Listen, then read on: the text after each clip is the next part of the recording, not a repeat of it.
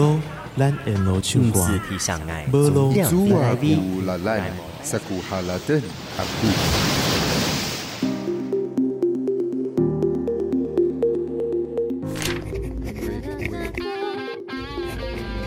麦克风测试，麦。好，准备，三二。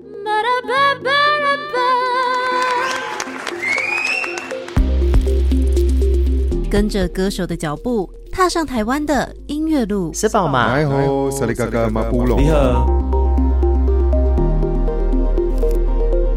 HIT 生产线流行音乐系列报道。您好，我是内克吴宇轩，欢迎您收听 HIT 生产线的第四集。这是一个横跨广播与 Podcast 平台，用声音聊母语流行音乐的专题。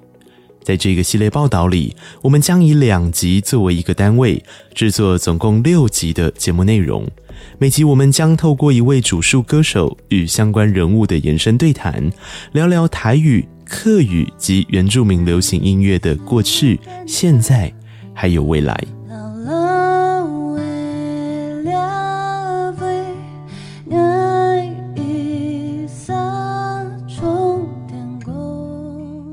在上一集的节目中，我们走进主述人物黄子轩所在的新竹东门市场，跟他聊聊客家歌手从创作找寻自我认同的过程，也借由黄子轩及谢雨薇的口中，理解到过去的客家传统音乐到现代化的发展脉络，中间是如何因为政策而有了断裂。延伸到年轻一辈的歌手，例如黄雨涵、功德，在聊天的过程中，我们则发现，他们不见得非得要融进客家传统山歌，才叫做肩负客家歌手的使命。相反的，这些歌手选择在日常生活中放进自我创作意识，找到真的跟这个时代息息相关，并特别需要关注的议题，融进各种语言与多元曲风，呈现越来越精彩的。客语创作，啊，我们今天这个活动就叫做有时有日，对，有时有你给阿杜林都卡木嘛，对不对？那今天很高兴邀请到雨涵来到东门市场。那东门市场，我们这个大概一个月，平均一个月我们会办一场活动啦。啊，我们都会固定邀请一些我觉得新生代很有趣的客家歌手来到这边跟大家分享音乐。这一晚，黄子轩在他新竹东门市场的基地东门 Rake and Life 举办演出，嘉宾是被他鼓励着创作的黄雨涵。这个时候的黄子轩就像是一个大哥哥，忙进忙出的招呼，也不忘拿起麦克风，称职的介绍雨涵给现场所有人认识。今天很谢谢雨涵哦，就是他是第二次来，他第一次来东门市场的时候，那时候是平常的下午，那时候录录音的时候，然后他说：“子轩哥，你说东门市场平常人很多，我看好像也还好这样。”我就觉得可恶啊，这个我们一定要来办一个就是人很多的这个一个场这样。那今天请到雨涵，雨涵是真的是这一两年、这两三年、这三四年、这四五年都非常受到注目的客家歌手了。对黄子轩而言，有了一个这样的基地，除了能够凝聚客家年轻人的认同，更希望歌手能在这里有个属于自己的小小舞台，慢慢被更多人听见。这样的机会相当难得，因为过往像吉星、龙格这样为客庄服务的唱片公司，因为市场的转变，已经开始进行公司转型。当代的歌手从制作到发行到演出，得靠自己更努力才行。我们问黄子轩，万一是一个完全没有音乐圈人脉，却想要创作或录制客语作品的人，到底该如何找到支持自己作品的投资方呢？即便有资金先做自我投资，等到发行了作品之后，又要去哪里找到机会进行表演，获取微薄的演出收入呢？黄子轩说：“这个时候就要让我们谢谢两千零一年政府成立了客家委员会。”客委会的存在跟文化部的存在，大家常开玩笑嘛。文化部现在是全台湾最大的唱片公司出资者嘛，对不对？这是很多人讲的。可是呢，这这政府的功能是什么？所以今天我们就回到说客家这件事情好了。如果今天没有政府要办客家的活动，请问有谁会办？没有商业单位要办，那这这件事情，如果我现在不办了，客语直接死，这是一个；还是我现在慢慢办，看看有没有民间会觉得这有商机，我慢慢做。作为客家文化保存与推广的最高机构，客委会除了下辖电视台与广播电台推广客家音乐，同时也常常与县市政府的客家单位举办歌唱比赛，挖掘新的声音，也留住愿意用客语创作的一颗颗炙热星星。在我当原创音乐大赛评审的过去几年，比如说邱淑婵，那时候我们一听，我觉得哇，这个歌声绝对要，我觉得很棒。就算他他在音乐上面的成熟度不如其他人，可是他就是很值得把他拉进客语的。你信不信？如果那一年他没有得奖，他可能就是游游荡荡的去唱别的语种。我觉得原创音乐大赛这个奖项，它的鼓励是荣誉感，包括我。我也是因为原创音乐大赛被鼓励以后，开始商业演出变多。那我说商业演出就可能是政府这种活动也变很多，变成我的我的身份、我的职业有所影响，所以我被拉进来到这十年这个变化。那能说黄子轩这十年靠着政府或者靠着自己走到什么样阶段，那就是也是这个比赛的有一点功劳嘛。那所以我在看这些新秀，我也常跟他讲说，我们做客家艺文、客家音乐是一个一个水池，可是我会把这些有机会的客籍音乐人拉到水池里。那有的人他沾到水，可能他不喜欢游泳就走了，可是有的人他很喜欢这个水池，他会游泳游得很远。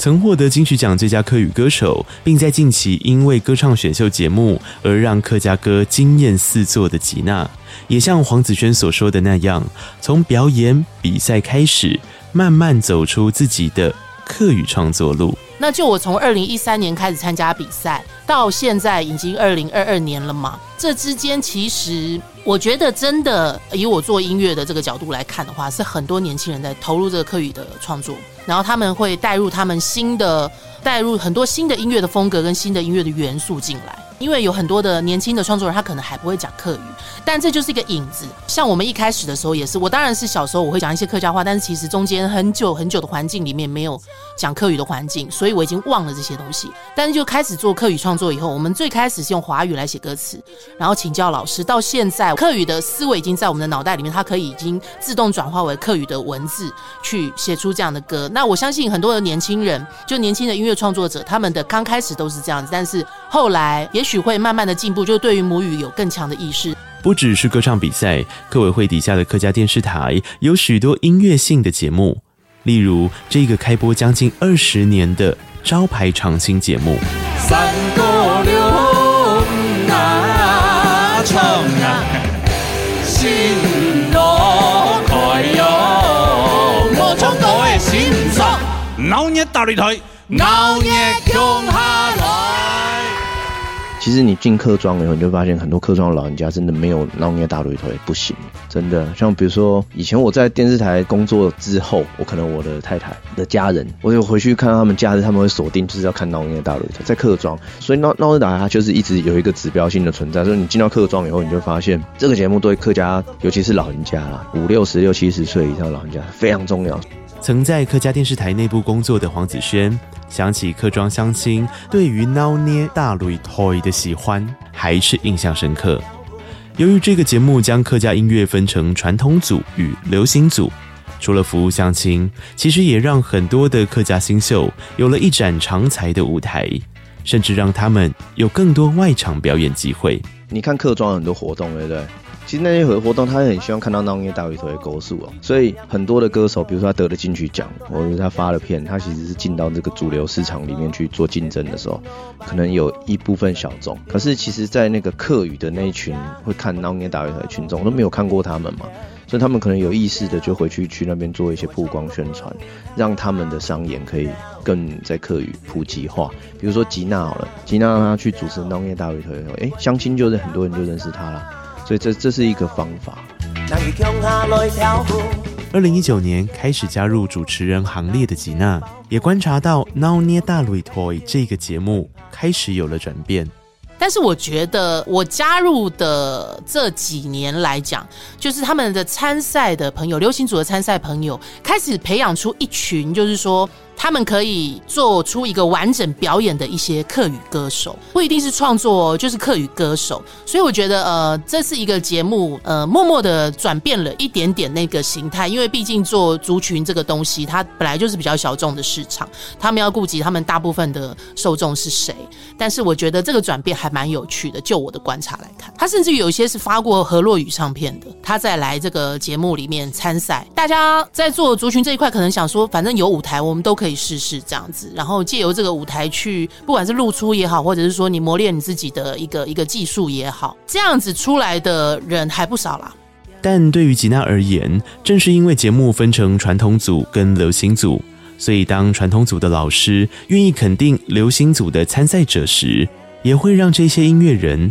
相当振奋。那传统组的老师，有时候我们可能自己也会有一个先入为主感觉，就是觉得说，哎，他可能会不喜欢我们这些做客家流行音乐。结果没有，他们反而都很鼓励我们，就说，哎呀，你的客语其实讲得很好，哎，在刚开始主持的时候，其实真的就是很烂，但是他还是会用很正向的一个态度，作为一个长辈的角度去支持你这个晚辈做这件事情。那这个事情是让我觉得印象深刻而且很感动的。以创作单纯就创作这一块来讲的话，我觉得诚实做自己要的东西就好，不用去刻意曲意逢迎，或者是说为做而做，为加入什么元素而去加入什么元素。你就是可以做巧妙的结合，传统的文化做精致的演出，它还是会吸引到，就是说艺术它做到一个层面的时候，它还是会吸引听不懂的人。它纯粹就是一个艺术。我觉得我们现在是朝这个方向在努力。但是大家共同面临到一个问题，除了客委会的主动办的活动之外，我们有没有办法杀出重围，真的能够让这个台湾其他的族群或者台湾的主流文化能够听客家歌？我想凡事都看它的光明面哈，因为所有事情做了之后呢，都有正面跟负面的影响。但是呢，原来我们做很多事情的时候，它的原意都是正面的。比方说，最早我们像这个吃素人，他们做素鸡呀。把那个豆腐做成鸡的形状，不懂的人会骂那个，就哎呦，你口修心不修啊？那还信还还还想鸡？但是原本要做素鸡的人是希望大家少杀生，但是他这个东西做出来之后，总是有一些负面的声音。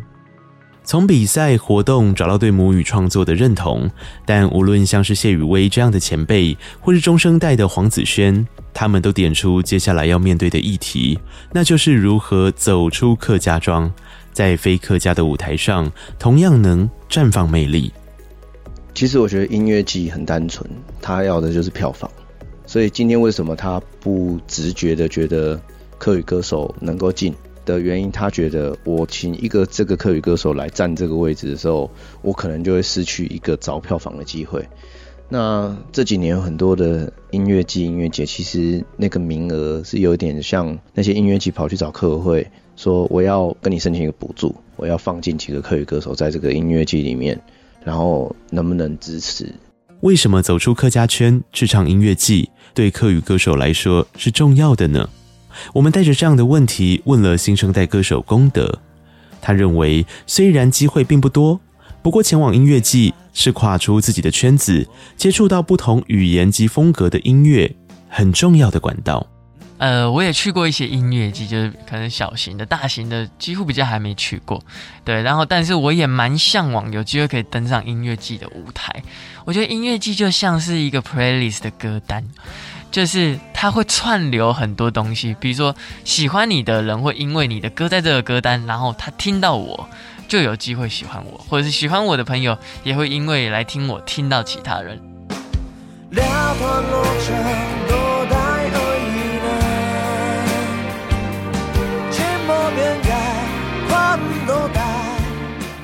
当然，我们每一次的活动，我们都会特制一个特别的调酒，特制一个特别的食物。然后五月呢，会有邱淑蝉跟平衡讯号也会来。呃，最近来的都是我自己都会选过，这个来的歌手通常都是非常优质的。其实我觉得子轩在做的事情很棒，就是说他其实非常观察年轻人的脉络在哪里，所以他在做的事情，年轻人很能认同。不管是做一个自己的品牌，然后做文青这种概念，其实现在是有他的一个市场在。如同吉娜所说，或许这也是为什么黄子轩想从分众市场的时代中找到突破口。对黄子轩而言，找自己的分众。是他眼中做客语音乐的一个机会，不见得只能靠政府。像他自己便透过东门 Reggae Live 这样的基地，聚集音乐人录访问、做表演，让客语演出能有机会被更多非客族群看见，也能知道自己此刻的能耐能做到哪。我来东门市场以后才有。发现这件事情，很多年轻人他根本就不在乎那个东西，所以，所以其实我觉得，如果我们要以小博大，我们应该是要这样以小博大。然后我我会觉得要回到一个很常态的露出。然后比如说像我们这边东门 Reggae Live 办活动，我们有一些活动，我们的确也是拿到了补助在做。可是有时候我会让它先自然的发散，因为其实那个自然发散是对歌手很好的测试。比如说。我请了雨涵来这边，我也会帮他们售票。我们没有拿补助哦，我们拿没有拿别的补助，然后我们就试看看他能做到什么程度。因为对歌手来说，你要很清楚知道你的那个坎展在哪里，你才有办法去做下一步。比如说你今天一直都困在你怎么办表演都是一两个人来，你就要检讨一些你的事情嘛。你音乐是不是很难听？第二个是不是你的宣传的方式错？第三，你的 A N R 包装是有问题。所以我有时候对于这样的事情的时候，我会持一个比较保守的。去看，因为我在操作我自己的演唱会的时候，我也想要这样子去看我自己的群众到底我可以掌握多少。我们来欢迎吉娜罐子的主唱杨淑玉。从小众就开始做好准备，也才有机会在更大的市场被看见。好比吉娜在参加选秀节目《生灵之王》之后，便成功打进很多非客族群的耳朵。不管你做客家，或者是甚至于河洛语，或者是原民语，都一样，就是在你的演出本身要吸引人，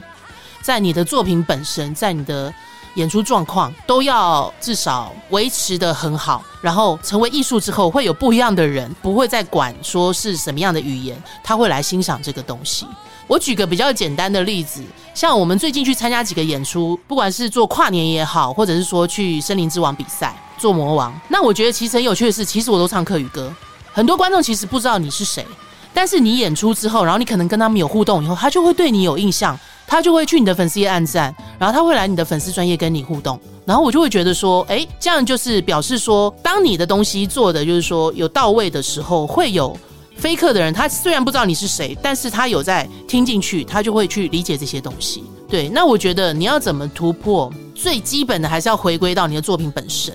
然后加上强大的行销，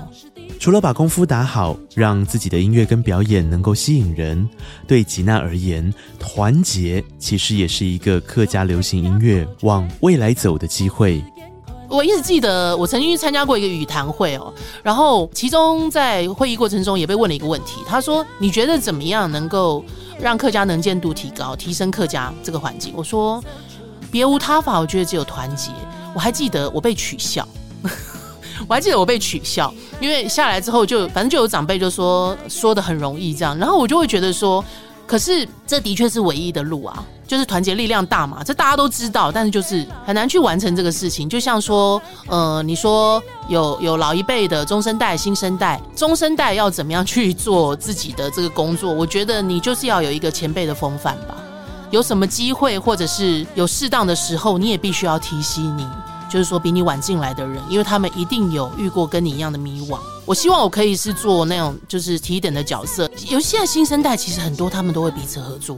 中生代、老生代是比较少看到了。但像例如说，你说雨涵、功德，然后彭博义或者是乔颖，他们彼此之间，呃，何云娜，他们彼此之间其实是有交流的，在音乐的创作上，或者是说在彼此制作的一些期程里面，他们的一些。互相打气，或者是说啊，大家呃有工作互相 pass 来 pass 去，这种状况是有的，在新生代。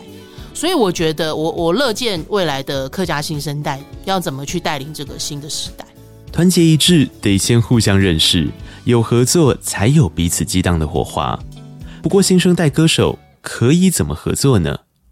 客委会从二零二一年开始推出十 Hug 十 Hug 的音乐创作计划，每年邀请十位客家音乐人进行音乐创作与展演。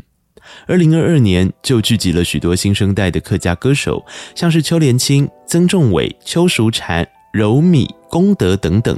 让他们有机会能在创作表演中相互交流。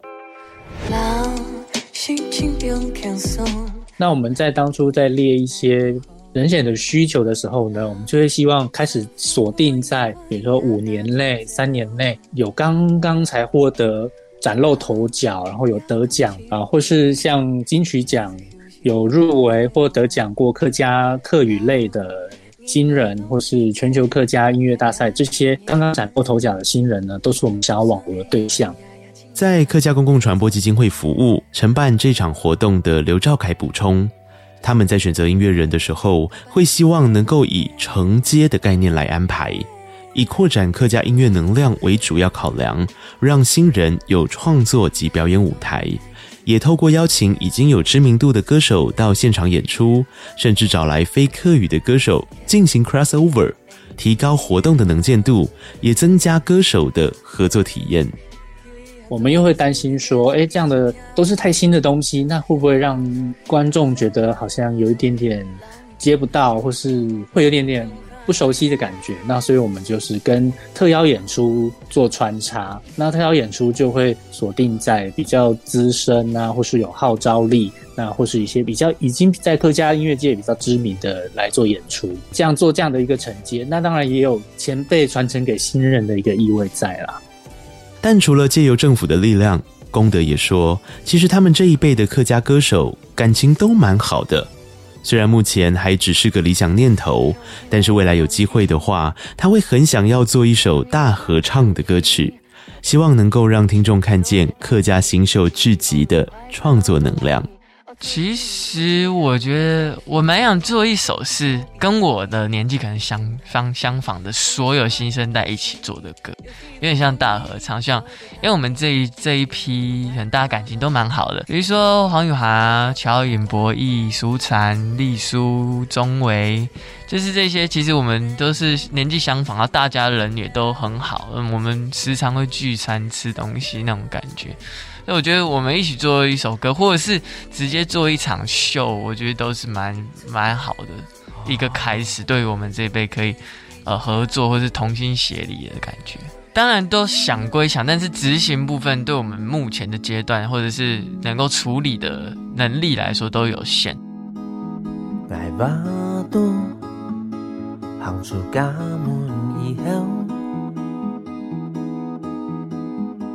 一路上的风景